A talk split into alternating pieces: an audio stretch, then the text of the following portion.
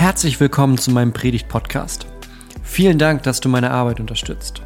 Und tatsächlich bin ich auch weiter auf deine Hilfe angewiesen.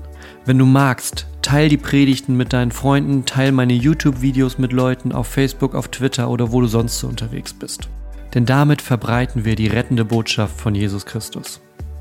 Weitere Informationen findest du auf www.pastorgonner.de. Wir sind gerade mitten in so einer kleinen Predigtserie, die heißt christlicher Vokabeltest. Und da nehmen wir so große Worte des christlichen Glaubens und schauen mal, was die eigentlich bedeuten. Wir haben schon über heilig gesprochen, über Rettung und heute kommt das Wort Glaube mit ins Spiel. Was ist eigentlich Glaube? Denn die landläufige Meinung, ja, dass der Glaube oder ja, so zusammengefasst die Dinge, die ein religiöser Mensch glaubt, dass die am Ende des Tages eigentlich unbeweisbar sind, dass man das so hinnehmen muss.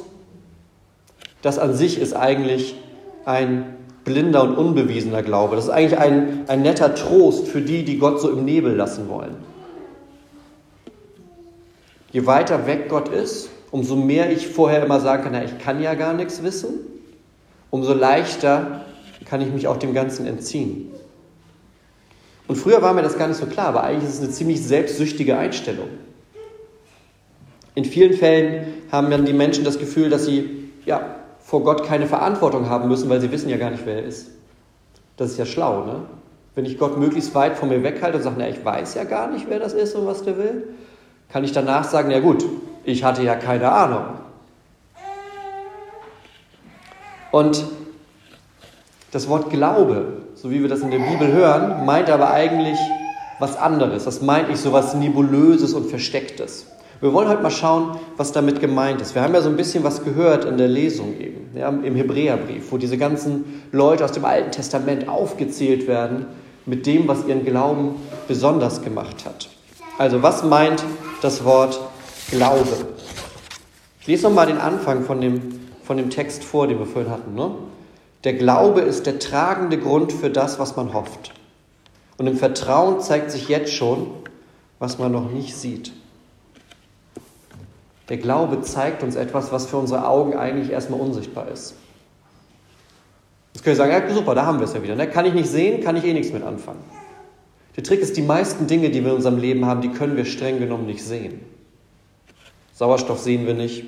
Und selbst alle Dinge, die wir anfassen können, da ist es auch nur eine Frage des Mikroskops eigentlich, wie dicht sozusagen wir rangehen. Ich bin jetzt kein, ich war in Naturwissenschaften nie so gut in der Schule, aber wenn ich das richtig verstanden habe, je weiter man reingeht, kommt man irgendwann auf so eine Molekülebene und dann bewegt sich da alles so schnell und das ist der Grund, warum wir es anfassen können. Würden die stillstehen, wäre das auch nicht wirklich fest alles.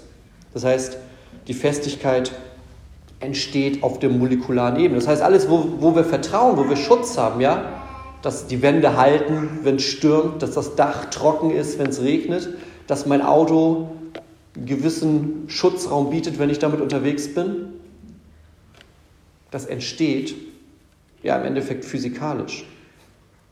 Und im Endeffekt sagt die Bibel nicht viel anderes über Gott. Die Bibel sagt, Gott existiert, er ist da, er hat Auswirkungen auf das, was passiert, aber wir sehen ihn halt nicht. An der Existenz von Sauerstoff zweifeln wir normalerweise nicht.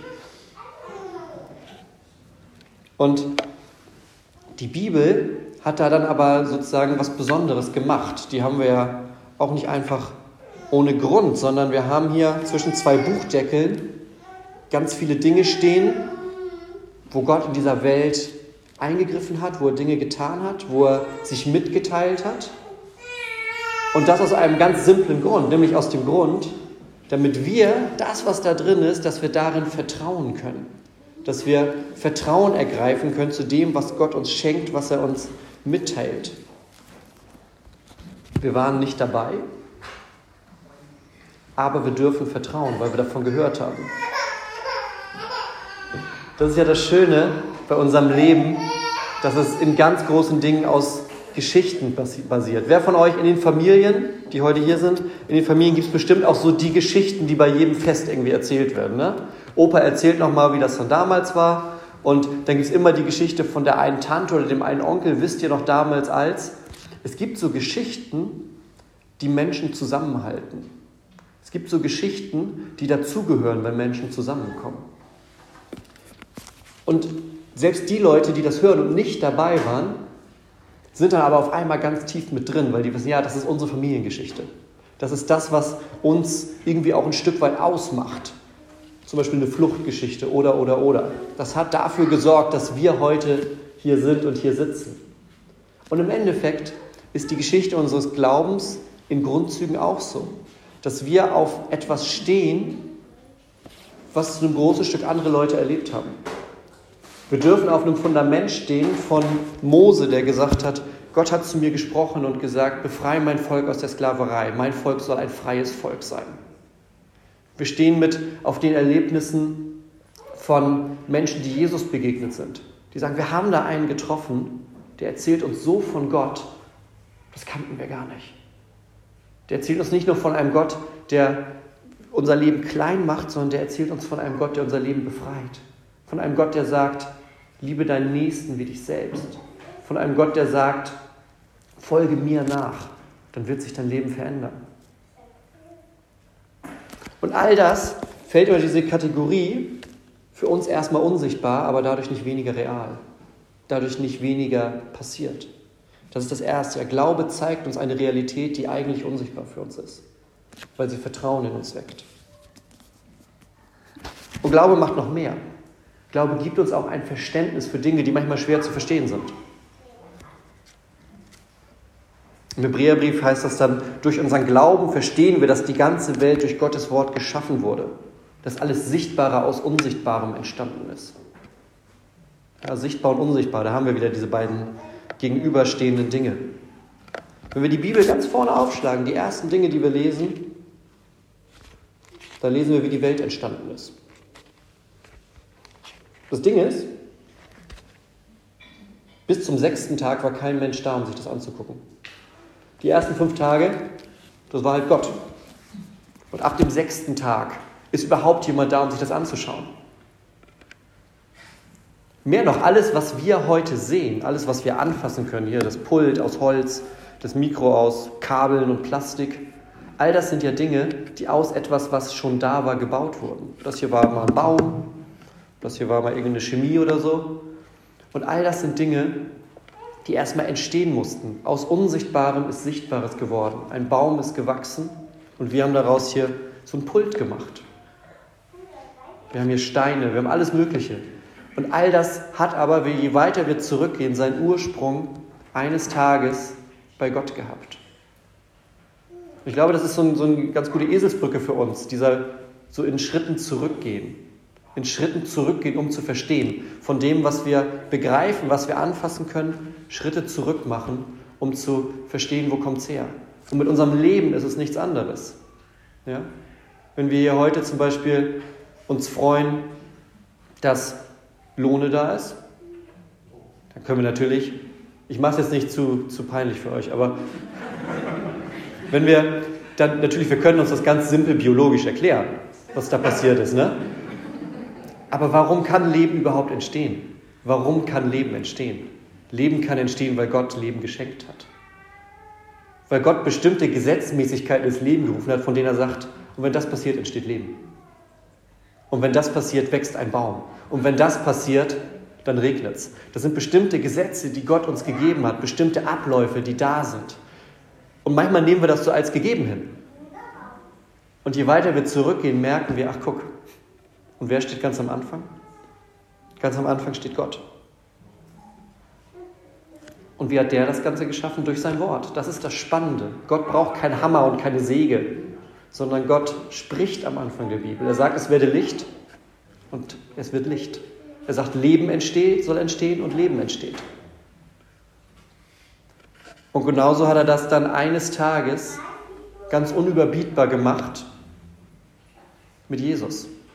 Er ist selber Mensch geworden in Jesus. Und Jesus hat Worte gesprochen, die Leben verändern. Er hat Menschen gesagt, dir sind deine Sünden vergeben. Und das wurde Realität. Er hat Menschen gesagt, dein altes Leben bestimmt nicht über das, was jetzt los ist bei dir.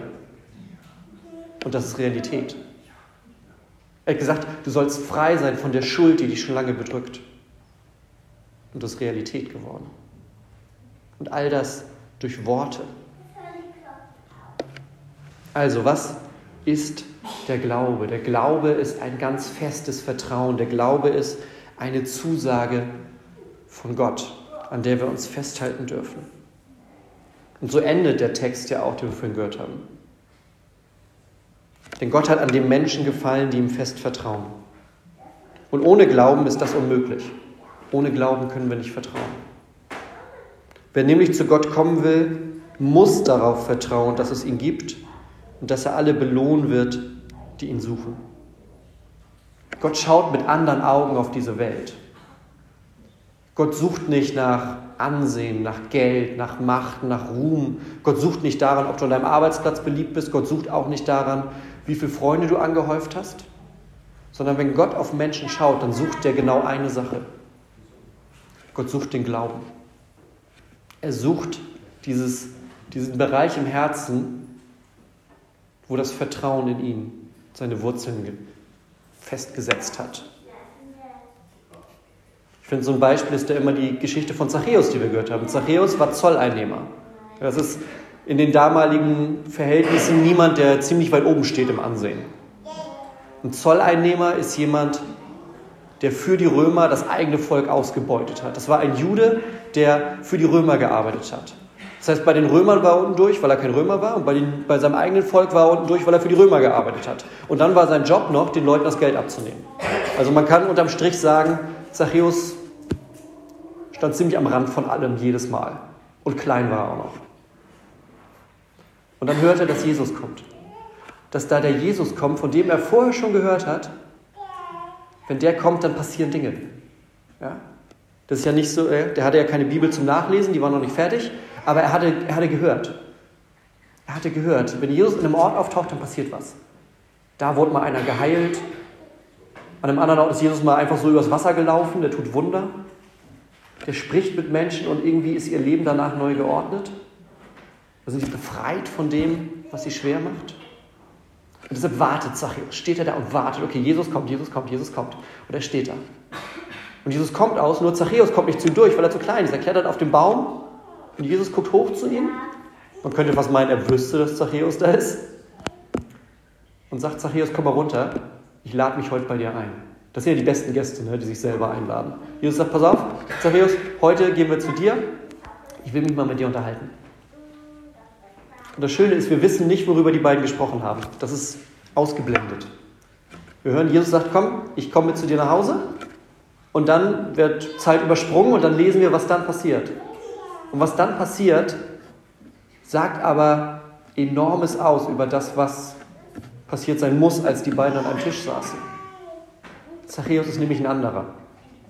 Zachäus ändert sein Leben. Er sagt, Zolleinnehmer, mache ich nicht mehr. Der, der stellt seine berufliche Existenz, schreibt er ab, nach einem Gespräch mit Jesus. Er sagt, das ganze Vermögen, was ich angehäuft habe, die Hälfte davon gebe ich den Armen. Nach einem Gespräch mit Jesus. Die Menschen, die ich betrogen habe, denen zahle ich das vierfach zurück. Nach einer Stunde mit Jesus am Tisch sitzen. Warum? Weil die Begegnung mit Jesus Leben verändert.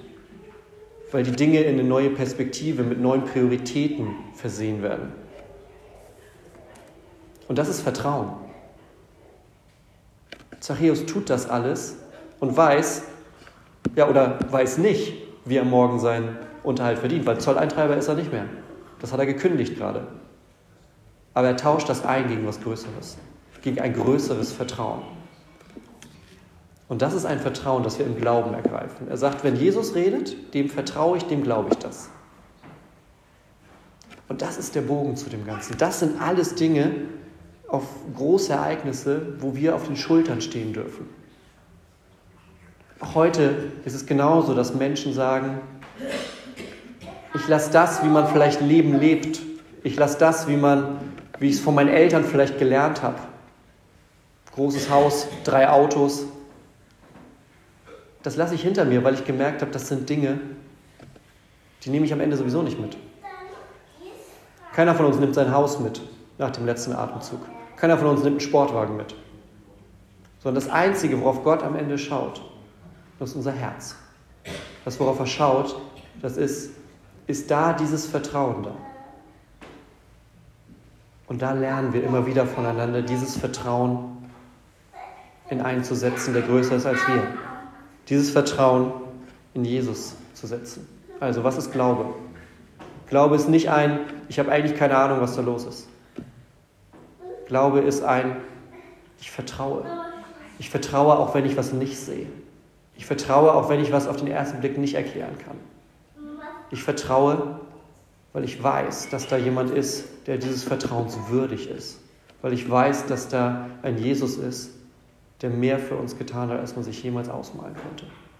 Und das, meine lieben Freunde, das ist Glauben. Lass uns für so einen Glauben jetzt gemeinsam beten. Gott, wir sind heute hier und wünschen uns, dass du neuen Glauben in unser Herz pflanzt. Dass du neuen Glauben schenkst. Und vielleicht ist das ganz was Neues für den einen oder anderen, der das heute gehört hat dann bitte ich dich, dass du da in den nächsten Tagen, Wochen, Monaten immer noch mehr Schritte hinzugibst. Dass du Menschen schickst, die diesen Glauben zeigen können, die auch Fragen beantworten können. Und dass der Mut da ist, Vertrauen zu wagen. Vielleicht war auch bei den Worten eben die Erinnerung da an ein Vertrauen, das früher mal da war.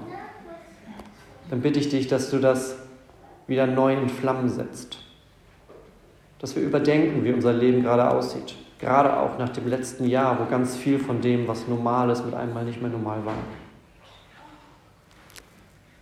Gott, ich bitte dich heute, dass du deinen Heiligen Geist schenkst, der unsere Herzen öffnet für das Vertrauen zu dir. Im Namen Jesu. Amen. Amen.